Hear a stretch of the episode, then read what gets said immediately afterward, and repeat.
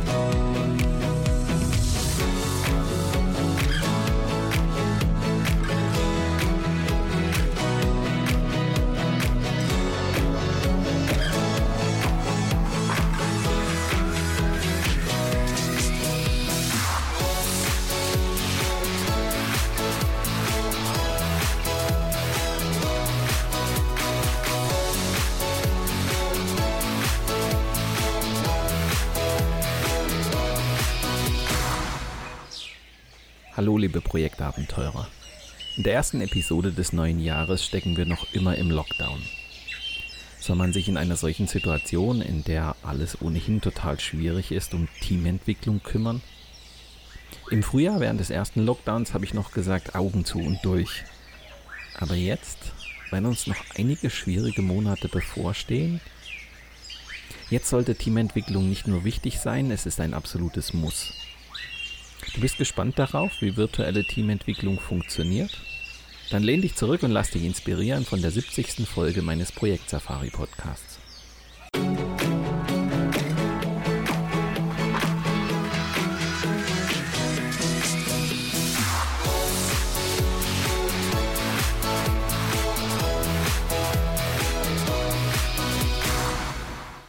Vor Corona fand die Projektarbeit in den meisten Unternehmen in einer analogen Welt statt.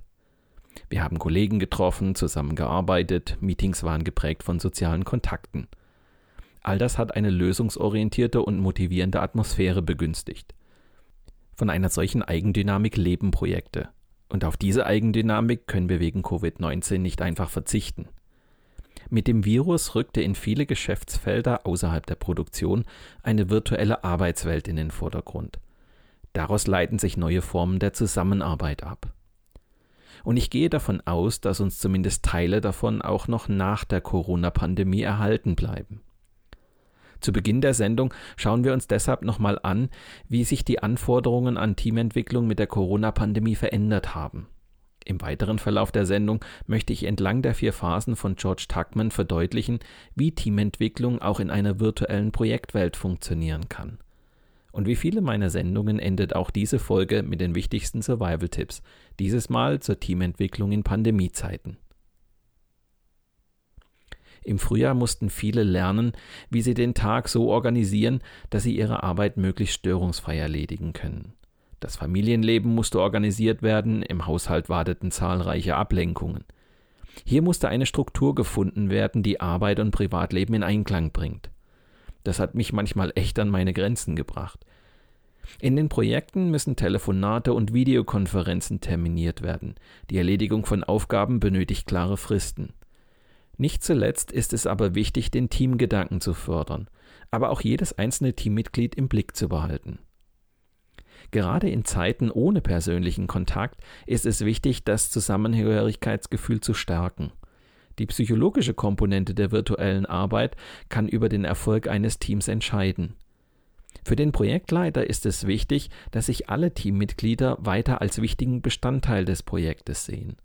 Nur dann kann in einer neuen Arbeitsumgebung auch wieder die Eigendynamik entstehen, die ein echtes Teamwork ausmacht und das Projekt entscheidend voranbringen. Ich selbst habe in der Corona-Zeit von jenen Projektteams am meisten gelernt, die mit ihrem Teamgeist dem Virus einfach getrotzt haben. Die haben in der neuen virtuellen Arbeitsumgebung Ideen entwickelt, von denen auch ich profitiert habe. Rituale können ein wichtiger Weg sein, um Struktur in den Arbeitsalltag zu bekommen. Ein guten Morgen im Chat des Teams oder das Wünschen eines schönen Feierabends kann dabei helfen, dem Projektalltag Struktur zu geben. Sinnvoll sind auch klare Pausenzeiten, zu denen die Teamkommunikation schlicht und ergreifend mal ruht. Teamentwicklung passiert also nicht nur face-to-face, -face, sondern vor allem in unseren Köpfen. Und das war vor Corona auch nicht anders. Du sollst beispielsweise mit den Mitarbeitern von anderen Standorten als Gruppe in sechs Wochen ein gemeinsames Konzept erarbeiten. Du landest also in einer Gruppe mit dir bisher wenig bekannten Personen. Du konzentrierst dich auf die Aufgabe und vereinbarst in Kürze per E-Mail erste Ideen auszutauschen. Wie in virtuellen Teams üblich, arbeiten alle zu unterschiedlichen Zeiten mit einem unterschiedlichen Verständnis und anderen Denkweisen an dem Konzept. Und die Ergebnisse werden mehr schlecht als recht kommuniziert. Das Ergebnis? Nichts funktioniert so, wie du dir das vorgestellt hast. Nur bist du damit nicht allein. Das Gefühl, dass hier nichts funktioniert, haben nämlich die anderen auch. In der Konsequenz verbringt die ganze Truppe viel Zeit damit, sich über die anderen aufzuregen, ihren Standpunkt zu verteidigen oder gar die Arbeit der anderen zu boykottieren. So vergeht viel Zeit, in der wenig passiert. Gleichzeitig erlebst du andere Teams, die in der gleichen Zeit zur Höchstform auflaufen, überragende Ergebnisse abliefern und strahlend darüber berichten, wie gut die Zusammenarbeit funktioniert hat. Wie um alles in der Welt kommt es zu einer so unterschiedlichen Performance? Ganz einfach. Die einen haben als Team agiert, während die anderen bestenfalls eine Arbeitsgruppe mit unklaren Zuständigkeiten und mangelndem Teamgeist waren. Das ist typisch für virtuelle Teams. Einer der Gründe ist sicherlich, dass sich Mitarbeiter oft in Aufgaben stürzen, ohne auch nur ansatzweise über notwendige Voraussetzungen für gute Teamarbeit nachzudenken. Das allerdings würde den Teammitgliedern und ihrem Projektleiter viel Zeit und Ärger ersparen und die Performance erheblich steigern. Denn auch virtuelle Teams können Top-Ergebnisse abliefern, wenn sie in einer Atmosphäre gegenseitiger Wertschätzung reibungslos zusammenarbeiten. Gute Gründe also, sich einmal ein paar Gedanken darüber zu machen, wie Teamentwicklung in einem virtuellen Team gelingen kann. Auf dem Weg von der virtuellen Arbeitsgruppe zu einem echten Spitzenteam unterscheidet der amerikanische Soziologe Bruce Tuckman vier Phasen mit unterschiedlichen Kennzeichen. In der Orientierungsphase, auch Forming genannt, findet das erste Zusammenkommen der Teammitglieder statt. Dabei bringt jeder Einzelne seine Erwartungen und Einstellungen langsam mit ein. Das Team versucht sich auf eine höfliche und eher unpersönliche Art und Weise besser kennenzulernen. Die zweite Teamphase, Storming, wird auch Nahkampfphase genannt. Teammitglieder kommen sich hier sowohl auf positive als auch auf negative Art und Weise allmählich näher. Es entstehen Konflikte und Spannungen innerhalb des Teams. Erste Probleme der Zusammenarbeit stellen sich jetzt klar heraus. Nachdem die bedeutendsten Konflikte gelöst wurden, zeichnet sich die Organisationsphase Norming vor allem durch Geschlossenheit, Gruppenzusammenhalt und Gemeinschaft aus. Erstmals entsteht ein Miteinander, die Teammitglieder orientieren sich mehr am Team als an sich selbst. Das Team ist dadurch besser in der Lage, die Zusammenarbeit zu organisieren. Die Hochleistungsphase Performing zeichnet sich vor allem durch Produktivität, Effizienz und Selbstständigkeit aus. Das Team kann nun gemeinsam Leistungen erbringen, die mehr sind als nur die Summe der Einzelleistungen. Dabei stellt sich die Frage, auf welchem Weg am effektivsten das gemeinsame Ziel erreicht werden kann. Die Kenntnis dieser vier Phasen hilft euch dabei, den aktuellen Stand eures Teams einzuschätzen und dabei zu unterstützen, zielgerichtet in die nächste Phase zu gelangen. Denn erst in der vierten Phase, dem Performing, ist der Teamgeist vollständig entwickelt und das Team arbeitsfähig. Ist das nicht grundsätzlich die Aufgabe eines Projektleiters? Nun, das sollte es sein. Die, die Erfahrung jedoch zeigt, dass Projektleiter häufig wenig dafür tun. Das ist bei konventionellen Teams oft kein Problem, da es durch die räumliche Nähe der Kollegen meist von ganz allein geschieht. Aber eben nicht bei virtuellen Teams. Eure Teammitglieder treffen sich nicht zufällig, können sich nicht mal eben schnell aus der Patsche helfen oder beim gemeinsamen Mittagessen den aktuellen Stand der Aufgaben besprechen. Durch die Corona-Pandemie sind Projektmitarbeiter oft isoliert voneinander. Eure Aufgabe muss es deshalb sein, hierfür bewusst Gelegenheiten zu schaffen und diese zielgerichtet zu nutzen, um die Entwicklung des Teamgeists nicht dem Zufall zu überlassen. Und wie das funktioniert, da schauen wir uns jetzt für die vier Phasen einmal etwas genauer an. Beginnen wir mit der ersten Phase, dem Forming. In dieser Phase steht das Kennenlernen der Mitglieder im Vordergrund. Der Umgang ist häufig noch sehr reserviert, vorsichtig und höflich. Man kennt sich eben noch nicht. Manche Teammitglieder stellen sich zu diesem frühen Zeitpunkt der Zusammenarbeit noch die Frage, ob das Team sie akzeptieren wird und ob sie ihre persönlichen Stärken in dieser Gruppe auch wirklich entfalten können. Eigene Meinungen und Interessen werden vorsichtig geäußert, da man es sich mit niemandem verscherzen möchte. Dieses gegenseitige Abtasten passiert face-to-face -face fast automatisch. Ein gut gestalteter Kick-off oder Take-off-Workshop kann da Wunder bewirken und ein Projektteam schnell auf Touren bringen. Aber virtuell ist es ungleich schwieriger. In der Forming-Phase sind alle Augen auf den Projektleiter bzw. die Projektleiterin gerichtet. Deren Verhalten ist in dieser Situation maßgeblich und auch richtungsweisend. Als Projektleiter müssen wir vor allem den Prozess des Kennenlernens unterstützen und für ein angenehmes Klima sorgen, sodass sich jeder willkommen fühlt. Wenn ich Kickoff-Workshops für größere Projekte moderiere, dann achte ich darauf, dass die Pausen nicht zu kurz sind, weil das gegenseitige Kennenlernen vor allem in den Pausen vertieft wird. In virtuellen Workshops bewirken Pausen genau das Gegenteil. Jeder macht sein Ding, im schlimmsten Fall werden E-Mails bearbeitet oder Telefonate geführt. Das heißt, die Leute verabschieden sich sogar mental aus dem Geschehen. Seit ich es in der Pandemie immer häufiger mit virtuellen Teams zu tun habe, versuche ich die Unternehmen dazu zu bewegen, noch mehr in das gegenseitige Kennenlernen der Teammitglieder zu investieren. Denn das gegenseitige Vertrauen, das für die Zusammenarbeit und den Teamgeist so wichtig ist, wächst virtuell extrem viel langsamer und schwindet gleichzeitig viel schneller, je virtueller es zugeht. Gleiches gilt für die Verlässlichkeit. Je weniger Kontakt wir haben, desto weniger wissen wir über die Stärken und Schwächen der anderen Teammitglieder. Entsprechend vorsichtig sind wir, wenn es darum geht, sich auf die anderen Teammitglieder zu verlassen. So entstehen Missverständnisse. Und die eskalieren auch noch viel schneller, weil wir viel weniger persönlichen Kontakt haben.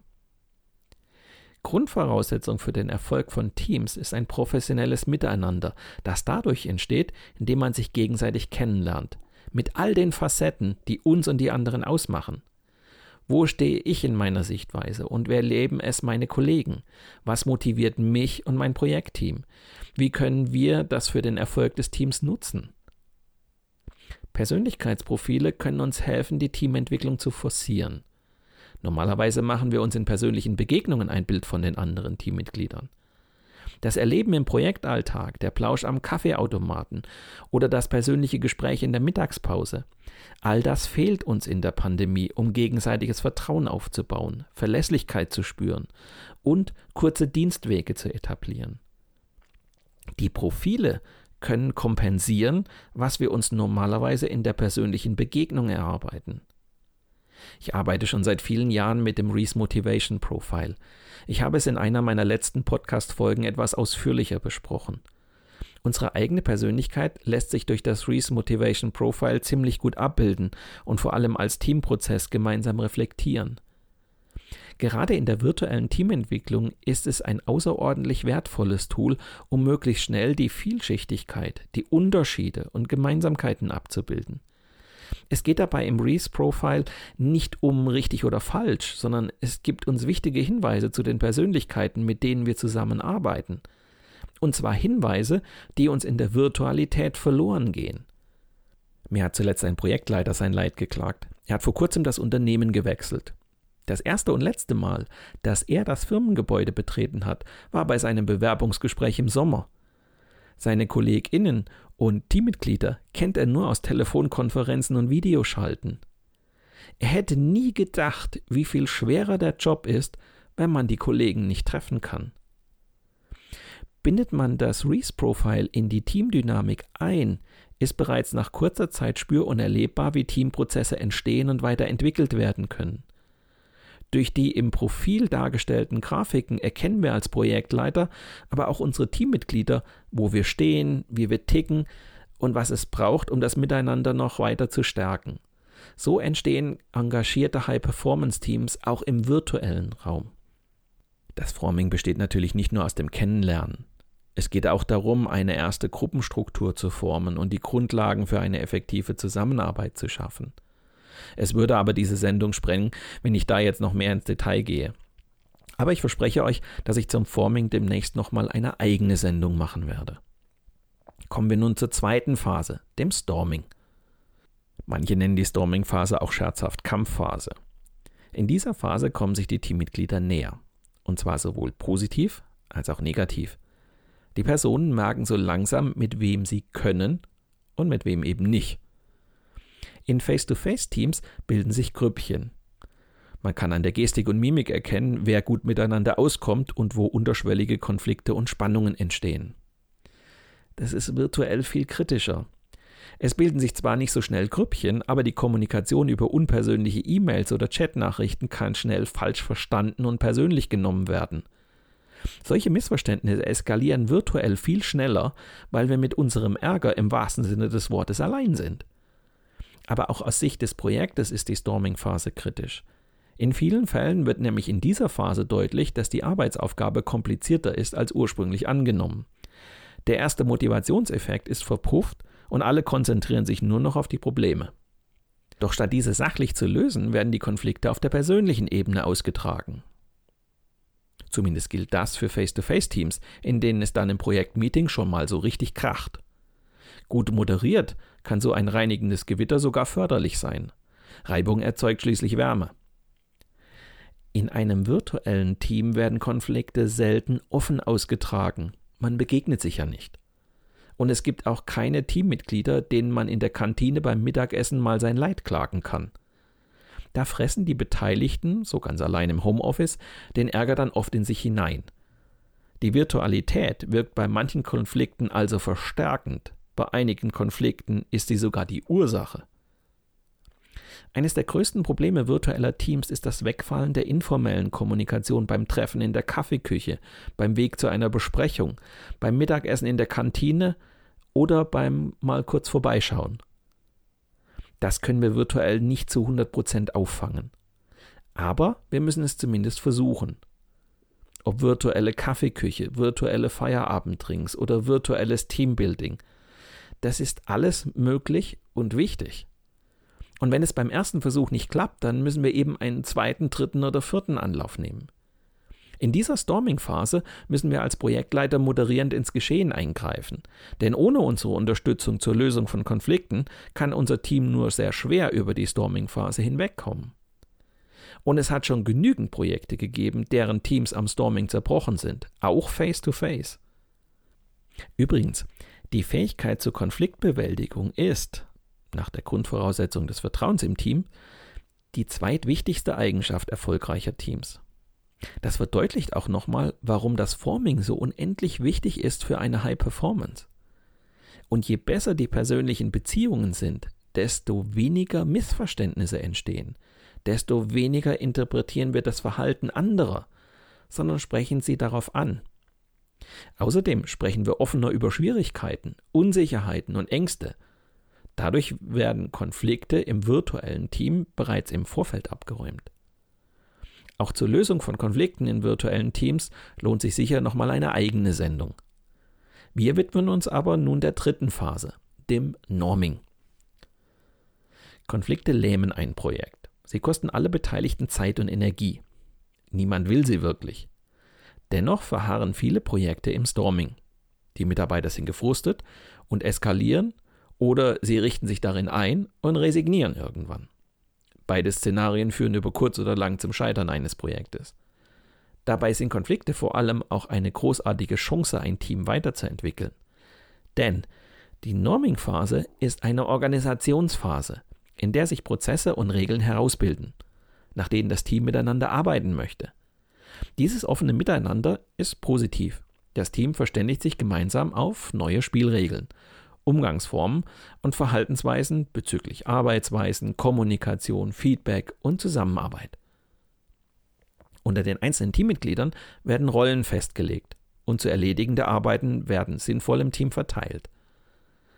Das Team arbeitet nun deutlich lösungsorientierter, auch wenn vielleicht noch nicht alles rund läuft. Jetzt zeigt sich, wie gut man die vorherigen Phasen absolviert hat.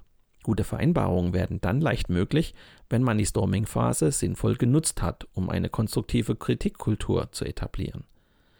Ist das nicht geschehen, zeigen sich in der Norming-Phase immer wieder Konflikte. die mühsam mit Sachargumenten gelöst werden müssen. Ist man jedoch in der Lage, gut miteinander zu streiten, kann es viel leichter zu gemeinschaftlichen Einigungen kommen. In dieser Phase unterscheiden sich virtuelle und Face-to-Face-Teams kaum. Mit regelmäßigen Besprechungen und Standortbestimmungen können wir diesen Prozess auch virtuell gut begleiten. Unsere Rolle wird dabei passiver.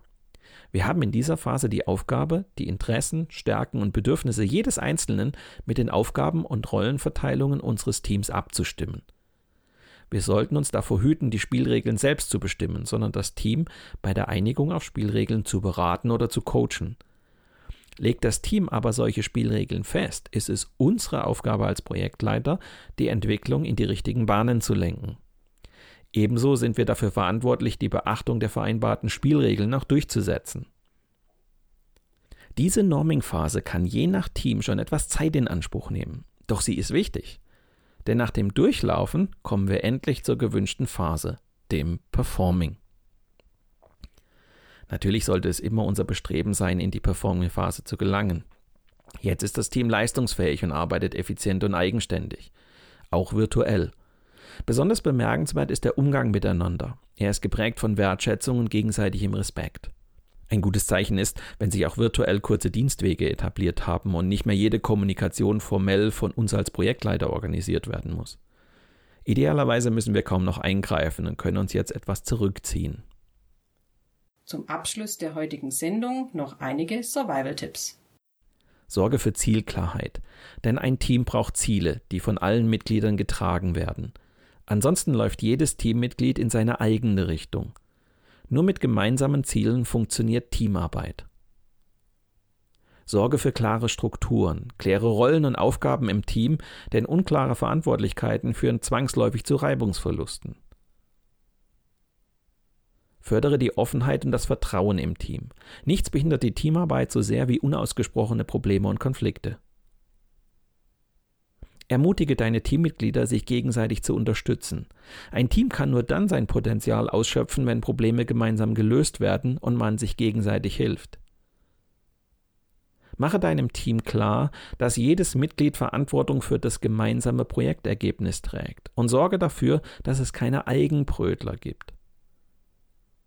Gib deinem Team genügend Zeit, um sich selbst zu finden. Führe dein Team aktiv durch die verschiedenen Phasen der Teamentwicklung.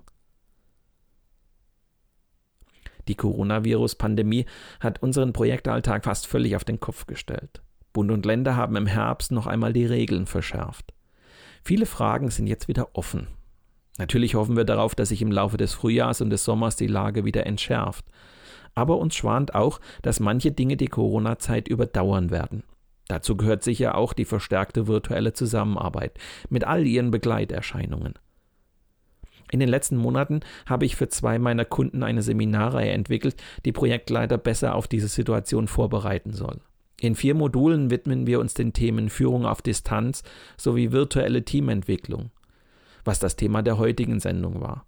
Außerdem geht es in zwei weiteren Modulen um Konfliktlösung sowie Gesprächsführung im virtuellen Raum. Die Unterlagen zu dieser Seminarreihe darfst du gerne per E-Mail anfordern. Weitere Informationen zu mir und meiner vielfältigen Arbeit als Trainer und Berater für eine erfolgreiche Projektarbeit findest du auf meiner Internetseite unter www.projektsafari.de. Ich möchte in diesem Jahr in meinem Podcast Projekt Safari erstmals auch regelmäßig Expertinnen und Experten zu Wort kommen lassen.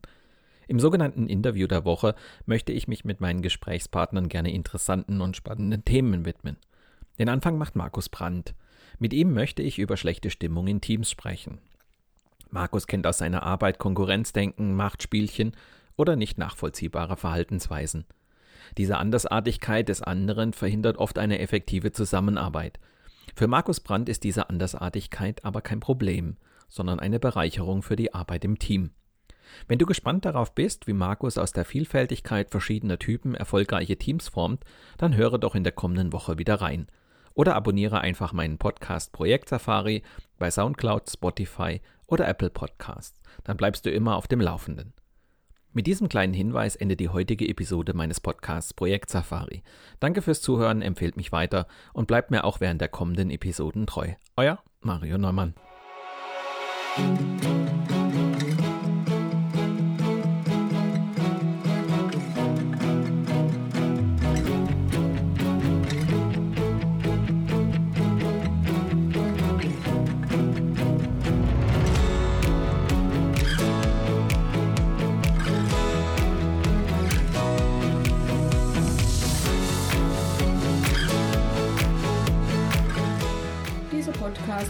Präsentiert von Mario Neumann. Mario Neumann ist Experte für Projektmanagement. Als Trainer und Coach begleitet er Projektleiter durch alle Phasen ihrer Projekte. Seine Methoden hat er aus der Praxis für die Praxis entwickelt. Effektiv, leicht verständlich und sofort anwendbar.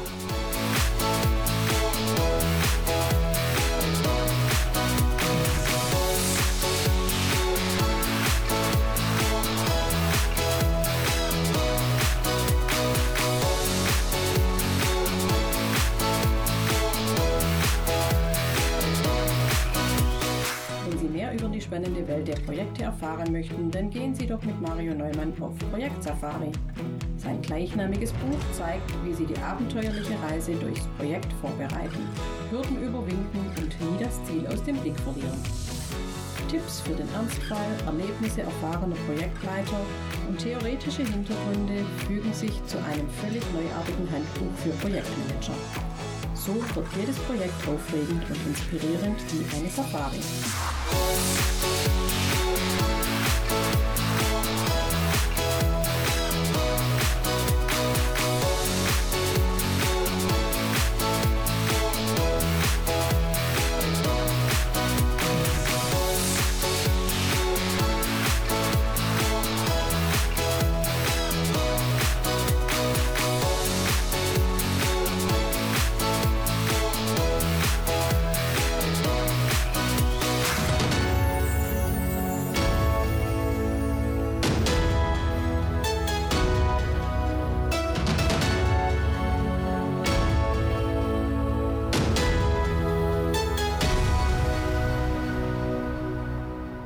Wenn es Ihnen gefallen hat, dann hören Sie doch wieder rein und empfehlen Sie uns weiter. Ihr Team Mario Neumann.